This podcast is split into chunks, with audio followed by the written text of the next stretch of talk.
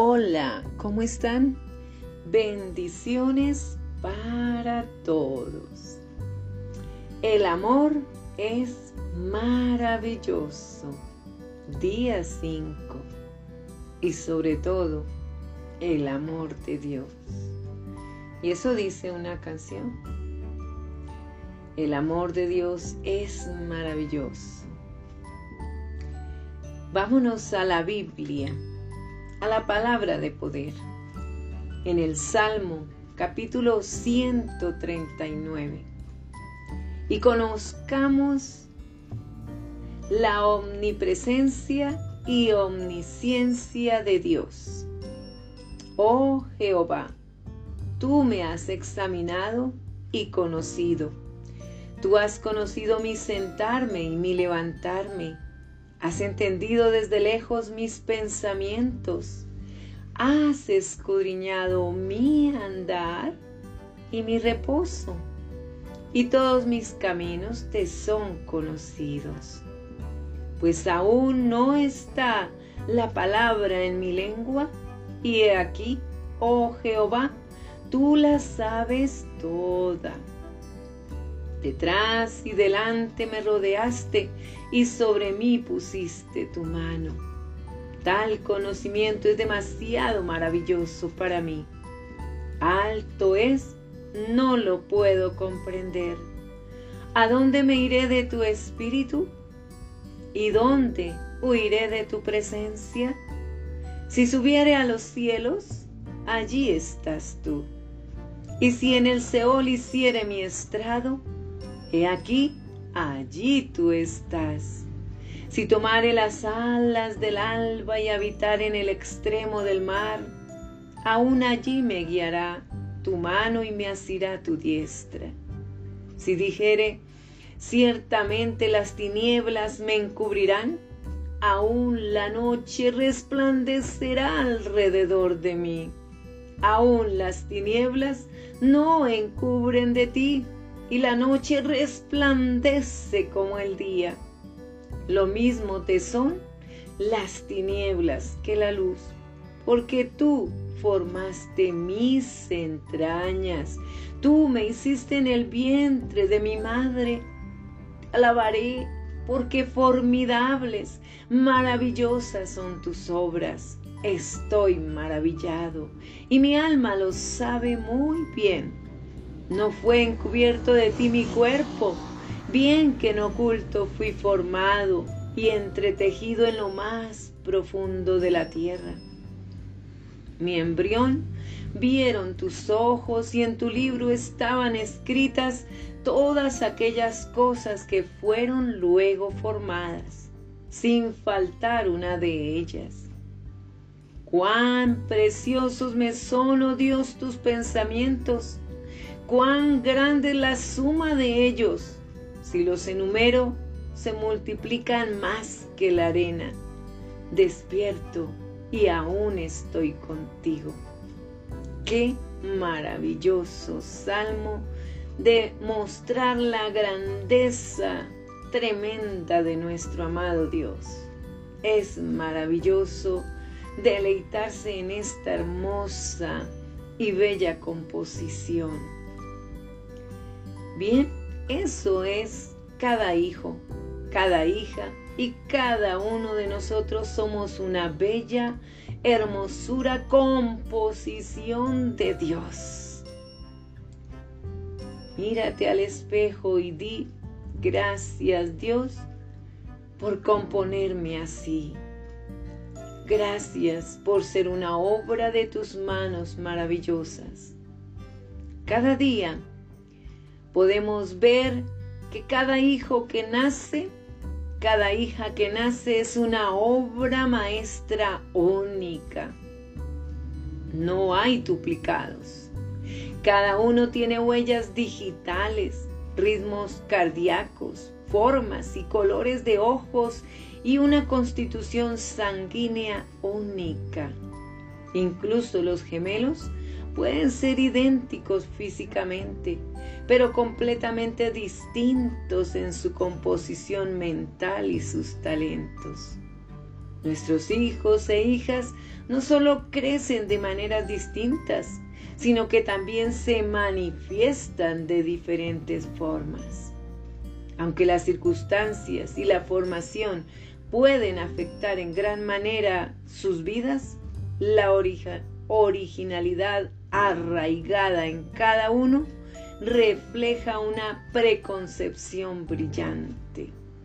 Cada marca de nacimiento es una marca registrada. Cada rasgo especial es la firma del diseño de Dios. ¿No es increíble? Somos originales. Somos auténticos. Somos criaturas hechas por el maravilloso Creador único y verdadero. Jehová de los ejércitos es nombre.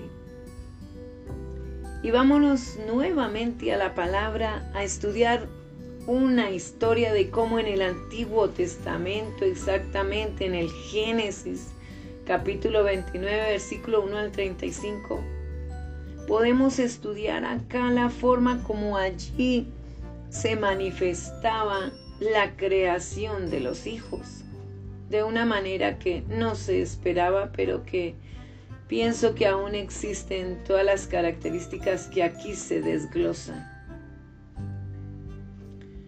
Dice así, viendo Raquel que no daba hijos a Jacob, tuvo envidia de su hermana y decía a Jacob, dame hijos o si no, me muero.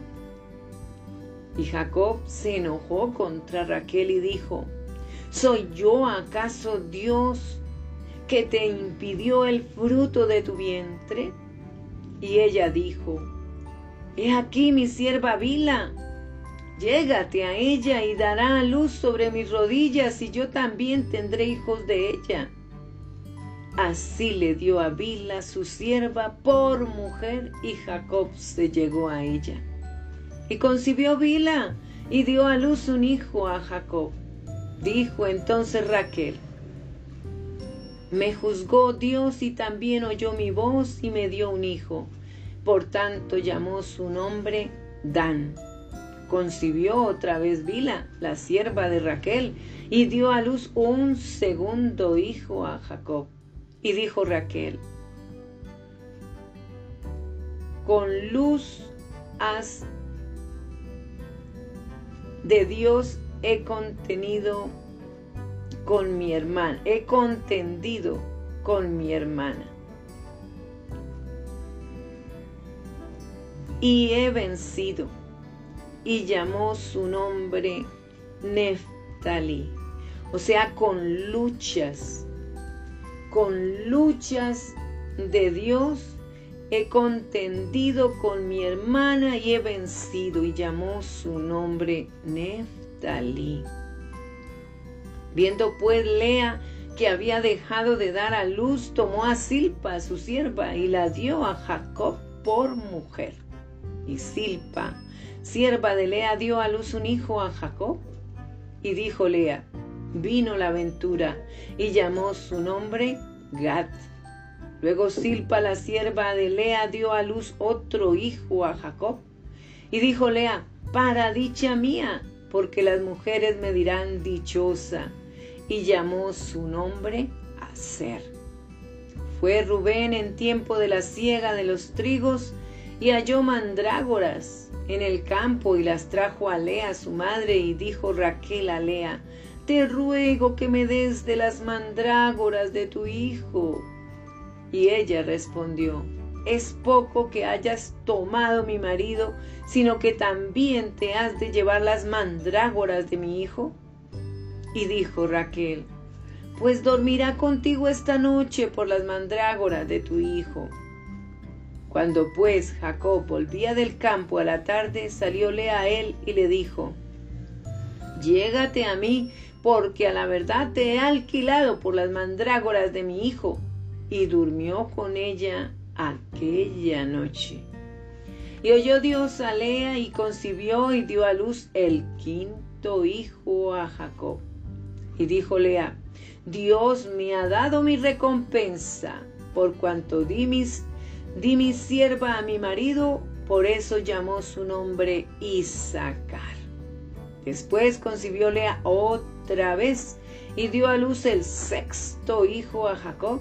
Y dijo Lea, Dios me ha dado una buena dote. Ahora morará conmigo mi marido, porque le he dado a luz seis hijos, y llamó su nombre Zabulón. Después dio a luz una hija, y llamó su nombre Dina. Y se acordó Dios de Raquel, y la oyó Dios, y le concedió hijos.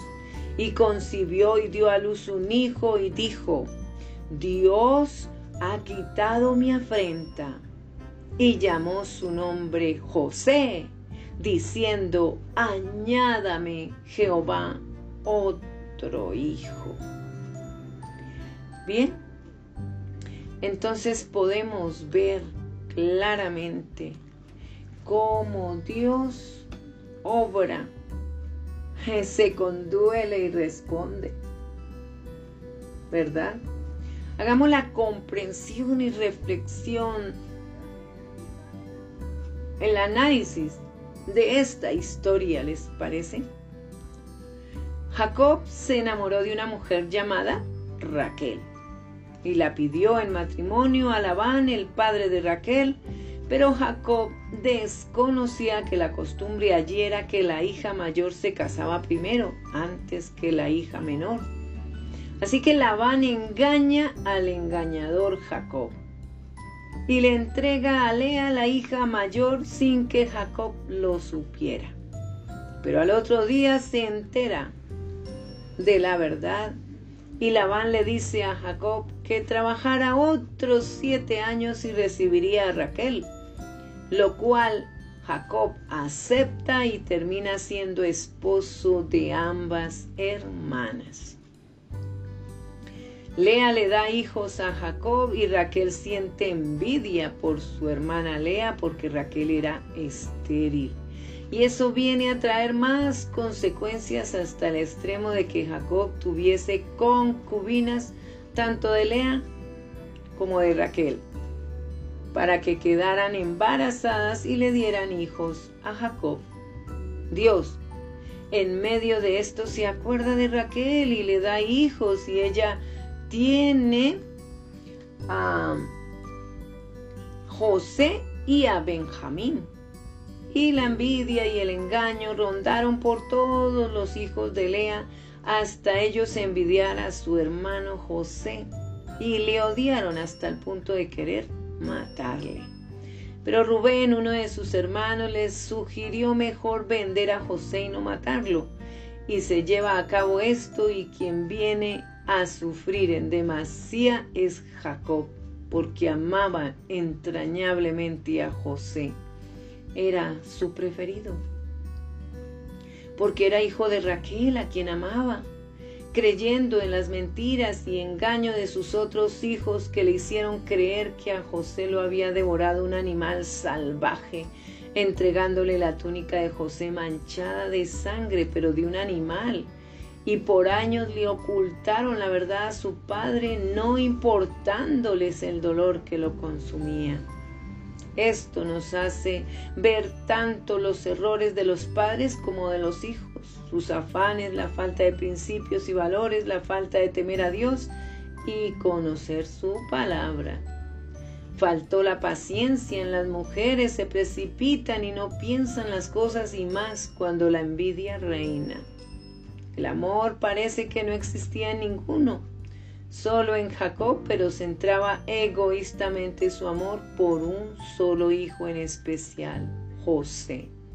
Y eso atrajo consecuencias graves, pero que Dios hizo que todo obrara para bien, bendiciendo a José con el cumplimiento de los sueños que tuvo y que él salvaría a todo Egipto y a su familia del hambre tan grande que habría en la tierra.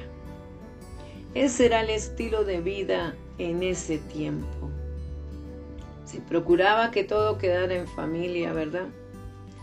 Y pues por supuesto había envidia, celos, peleas, chismes, mm, en fin, los padres eh, ejerciendo privilegios más por un hijo que por otros, descuidan a unos, atienden a uno, en fin, en lugar de ser equilibrados y coherentes con lo que Dios les da. Pero bueno, no fueron preparados para ello y pues no lo llevaron a cabo. ¿Cómo sería la familia de Jacob? ¿Cómo fue? Increíble, ¿verdad? La mamá misma había elegido a Jacob para que engañara y le quitara eh, la bendición a Esaú. Entonces, ¿de dónde proviene todo? Proviene de las raíces. Y ahí es donde se ejerce el mal porque se repite y en lugar de renunciar a todas esas maldiciones, se siguen haciendo y vea todo lo que viene a traer. Sin embargo, Dios estaba al control y tenía su plan elaborado para José. Veamos acá, los hijos de Jacob. Los hijos de Jacob que Lea le dio a luz, Lea le dio a Jacob, a Rubén, que significa porque ha mirado Jehová mi aflicción según Lea. A Simeón por cuanto oyó Jehová que era menospreciada. A Leví dijo, porque ahora se unirá mi marido conmigo porque le he dado a luz tres hijos. A Judá dijo Lea, esta vez alabaré a Jehová. Y Raquel le da su sierva Vila para tener hijos con ella a Jacob. Y con Vila obtiene a Dan, según Raquel, porque me juzgó Dios y también oyó mi voz y me dio un hijo. Neftalí. Entonces dice Raquel, con luchas de Dios he contendido con mi hermana y he vencido. Entonces Lea, al ver que esto pasaba con Raquel, dice que toma a Silpa, su sierva, para tener hijos con ella, porque había dejado de dar luz ella y la entrega a Jacob. Entonces, Silpa tiene con Jacob a Gat. Y dice Lea, vino la aventura. También tiene a Aser. Para dicha mía, dice Lea, porque las mujeres me dirán dichosa. Entonces Lea concibe ella nuevamente porque Dios la oyó.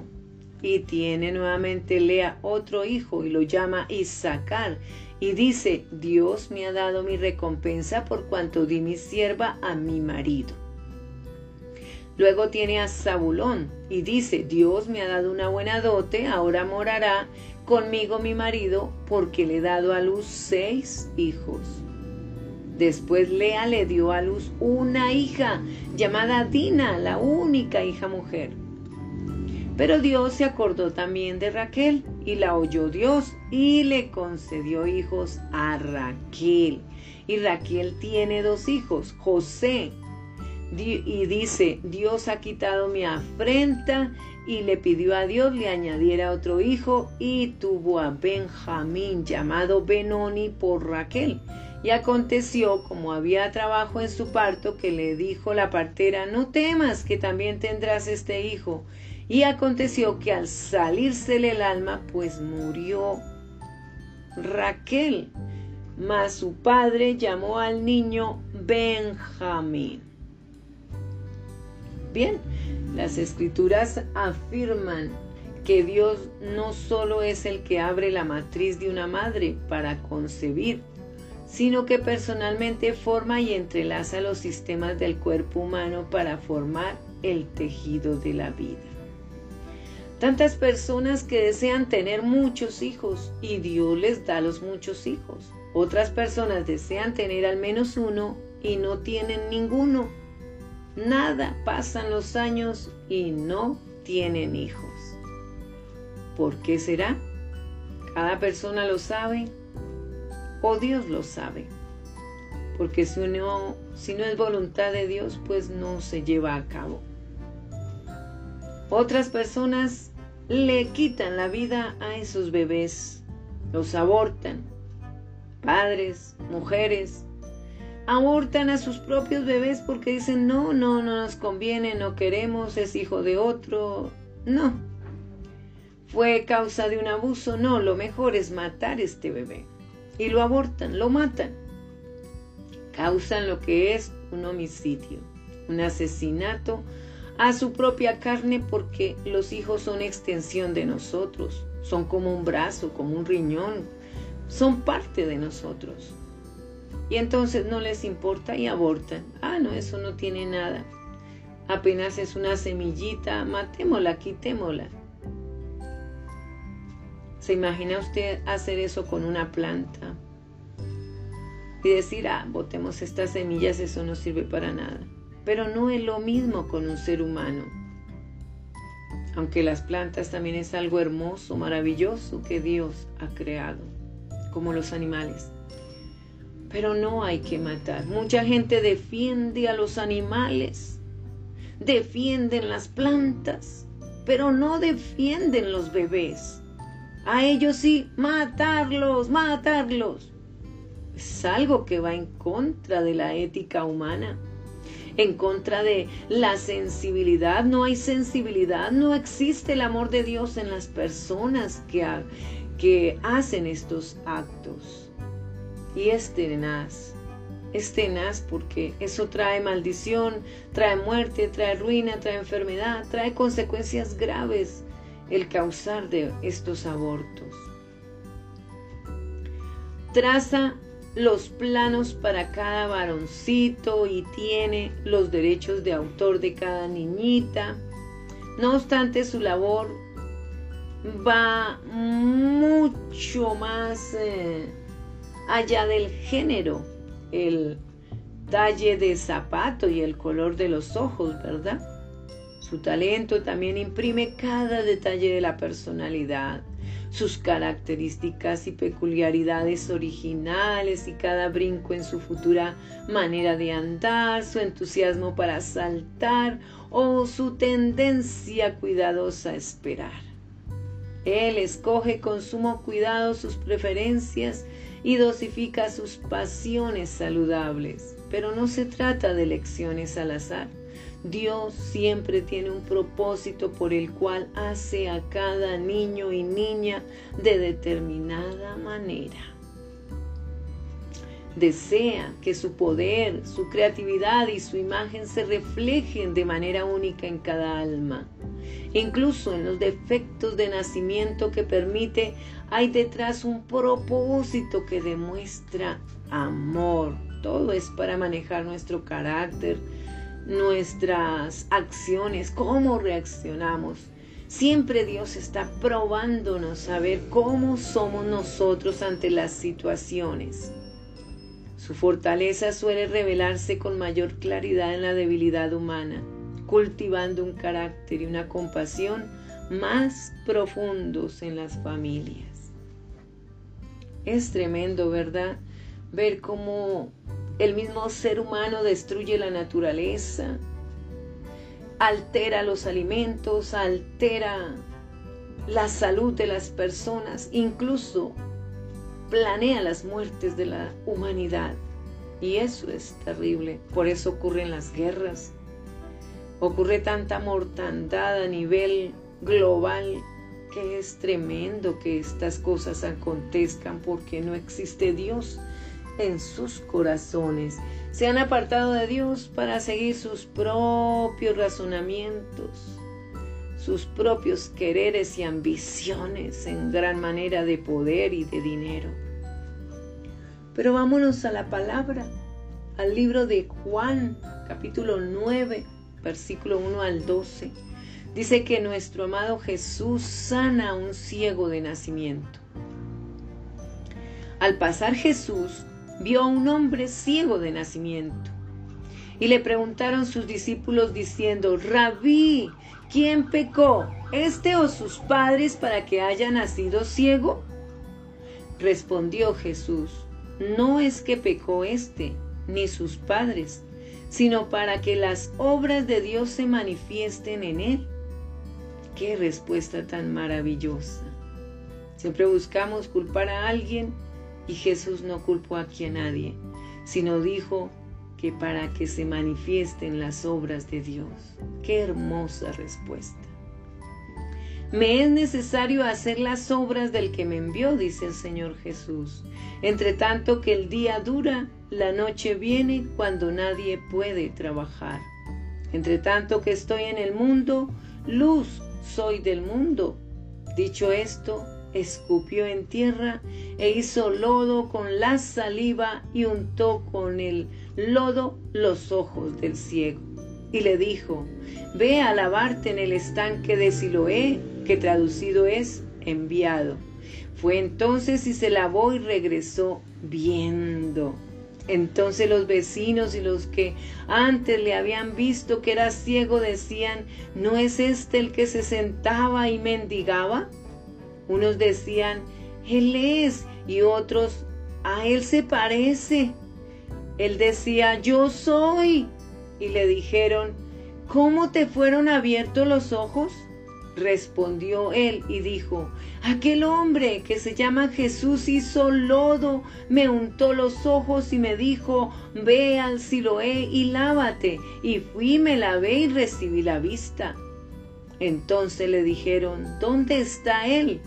Él dijo, no sé. ¿Qué tal? Se perdió el Señor Jesús eh, en su vagar o en su caminar porque tenía que seguir haciendo milagros. Y ya el hombre ciego que veía no podía saber dónde estaba Jesús, pero supo decir que lo había hecho él, que Jesús lo había sanado. Tus hijos tienen en su composición esencial el propósito de ayudar a los demás.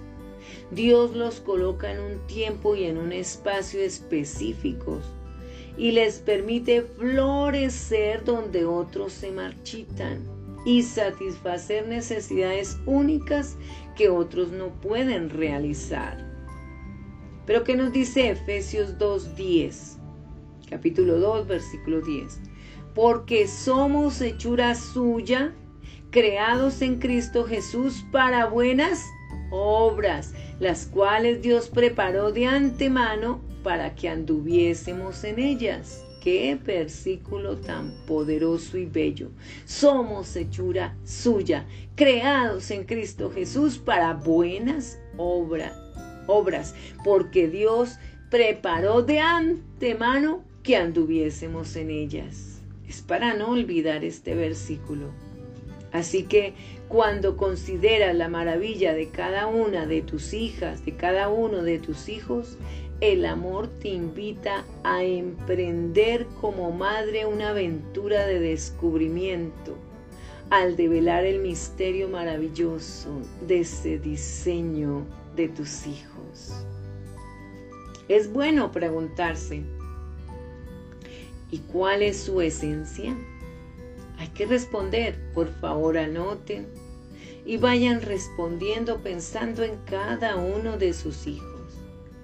¿Cuáles son sus individualidades? Así los van conociendo. ¿En quién están transformándose? Porque estas preguntas hay que hacérselas a ellos. ¿Qué rasgos ya tienen que necesiten ser descubiertos y fomentados? ¿Qué será? Quizás ya conozcas que su género y su orden de nacimiento no son accidentes, sino talentos. Los hijos y las hijas no necesitarán la misma formación. El varón necesita aventura masculina, cultivar la valentía interior y formar una hombría responsable. La mujer necesita que afirmen con amor su belleza, fortalezcan su feminidad y la dirijan para aprender a conectarse con los demás en forma generosa. Tu primogénita o primogénito tal vez se relacione mejor con los adultos y sea un líder nato o nata, pero necesita aprender a no salirse siempre con la suya la segunda hija o el segundo hijo puede ser más competitivo, independiente, pero cada uno debe ser guiado a canalizar sus impulsos para bien. ¿Ya has discernido la clase de inteligencia de tus hijos, de tus hijas? Hay que preguntarse eso. Hay que mirar. Algunas niñas o niños pueden recordar palabras y hechos con facilidad, mientras que otros son emprendedores talentosos. Una puede ser una ingeniera nata, mientras que la otra es experta en entablar amistades y resolver problemas relacionales. Algunos son meticulosos y técnicos, otros ingeniosos y cómicos. Cada uno brillará de alguna manera y debería recibir aliento y valor por lo brillante de su forma de pensar. Deja que tu amabilidad también devele la mejor manera en que tus hijos comunican y reciben amor, pero no de la misma manera. Uno puede desear tu afecto físico, mientras que otro anhela principalmente compartir un tiempo de calidad contigo. Observa si tu hijo, si tu hija eh, le vigoriza más recibir elogios, servicio o alguna clase de regalo. A medida que descubra lo que le ayuda a sentirse más satisfecho o satisfecha, puedes concentrarte estratégicamente tu atención y tu energía con mayor eficacia cuando estés con ellos o con ellas. La crianza amorosa exige descubrimientos guiados. Se trata de escuchar y descubrir cómo piensan, sueñan y crecen de separar la inclinación que Dios les dio de sus anhelos temporales. Es vigilar sus hábitos, protegerlos de sus debilidades e impulsar sus puntos fuertes. Demasiadas veces los padres malinterpretamos y desorientamos o nuestros planes son demasiado rígidos y entonces obligamos y frustramos a nuestros hijos o nuestras hijas, instándolos a transformarse en algo que Dios nunca quiso. Si tu hijo o tu hija florece en el piano, súper, no le presiones a tocar la tuba, ¿verdad? Porque quiere tocarles el piano. Si tu hijo o hija se deleita en escribir y cantar, no le menosprecies por no ser sobresaliente deportista. En cambio, descubre y abraza los tesoros que te fueron dados. Acepta y afirma su diseño. Riega y cultiva las semillas que Dios ya plantó, que son tus hermosos y hermosos, hermosos hijos y hermosas hijas. Entonces, en lugar de ir en pos del sueño de otra persona o de, otros, ellos podrán madurar, o ellas podrán madurar y estar seguros en su propia piel, y con tu guía y tu amor dedicado pueden repetir con gozo las palabras que el salmista oró con gratitud. Bien, eh, del Salmo 139, el que escuchamos al principio. El desafío de hoy, papás, mamás, Anota algunas fortalezas singulares de tus hijos e hijas y agradece a Dios por cómo los diseñó. Las fortalezas de cada uno de tus hijos. Anótalas por favor, investiga qué más tienen. Agradezca a Dios por cómo diseñó a tus hijos, a cada uno de ellos, y anota ese agradecimiento que quede escrito. Y así podemos ir corroborando por cada hijo y conociéndolo y aportándole más de lo que ellos pueden necesitar. Luego discierne si cada uno responde mejor al afecto físico, a la afirmación verbal, al tiempo de calidad, a los, regala, a los regalos o al servicio en, en alguna de sus necesidades. Ahí también van conociendo cómo son los hijos, cómo responde cada uno o les pueden preguntar cómo te gusta a ti más que quieras que yo como padre como madre sea contigo y ellos van a decir, pues me gustaría mamá que fueras así conmigo, me gusta cuando me tratas con ternura, cuando me prestas atención, me gusta cuando me das detalles, cuando me das tiempo valioso. Los hijos van a, a poder conversar y decir realmente lo que hay en su corazón. Si conoces su manera preferida de dar y recibir amor, dedica algunos momentos para comunicarles amor de esa manera antes que termina el día. Entonces, por favor, anote eso también. ¿Cómo les demostramos amor hoy? Anote. ¿Qué pasó? ¿Cómo reaccionaste tú como padre, como madre? ¿Cómo reaccionaron cada uno de tus hijos? ¿Cómo respondieron? ¿Qué nos dice el Salmo 119, 73? Recordamos, tus manos me hicieron y me formaron. Hazme entender y aprenderé tus mandamientos. ¿No es hermoso? Les bendigo y les abrazo.